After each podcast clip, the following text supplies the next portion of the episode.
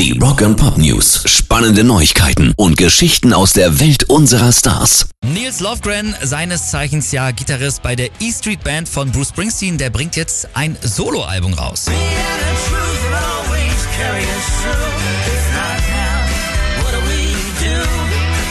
Das ist die erste Single, heißt Ain't the Truth Enough und die ist frisch rausgekommen. Das dazugehörige Album soll Mountains heißen und schon im Juli rauskommen. Und auf dem Album, da sind einige Hochkaräter der Rock'n'Roll-Welt am Werk gewesen, unter anderem Neil Young, David Crosby und auch Ringo Starr.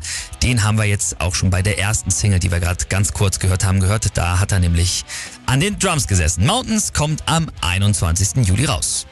Rock and Pop News. Die Beatles stehen jetzt ganz kurz vor einer neuen Bestmarke bei Spotify. Die Fab Four stehen nämlich kurz vor der eine Milliarde Streams-Marke und zwar mit diesem Song hier.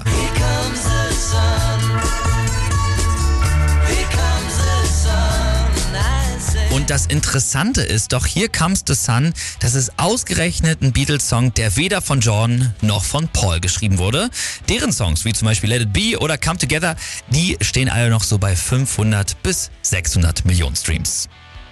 Rock and Pop News. Und gestern haben wir ja darüber berichtet, dass Iron Maiden es dieses Jahr leider wieder nicht geschafft haben, in die Rock'n'Roll Hall of Fame aufgenommen zu werden.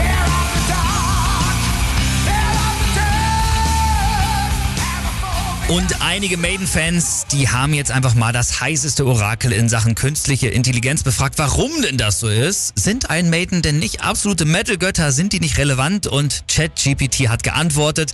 Na gut, die Antworten, die werden die Fans jetzt wohl nicht äh, wirklich milde stimmen, aber am Ende hat sich die KI nochmal ganz menschlich gezeigt und hat geschrieben, es ist wichtig zu beachten, dass die Rock'n'Roll Hall of Fame nicht die einzige Anerkennung für musikalische Leistung ist und dass viele großartige Bands und Künstler auch ohne diese Anerkennung ein erfülltes und erfolgreiches musikalisches Leben führen können. Das will man doch am liebsten gleich an Bruce Dickinson und Co. weiterleiten und die Jungs mal kräftig in den Arm nehmen und sagen, hey, Jungs, beim nächsten Mal, da klappt das schon.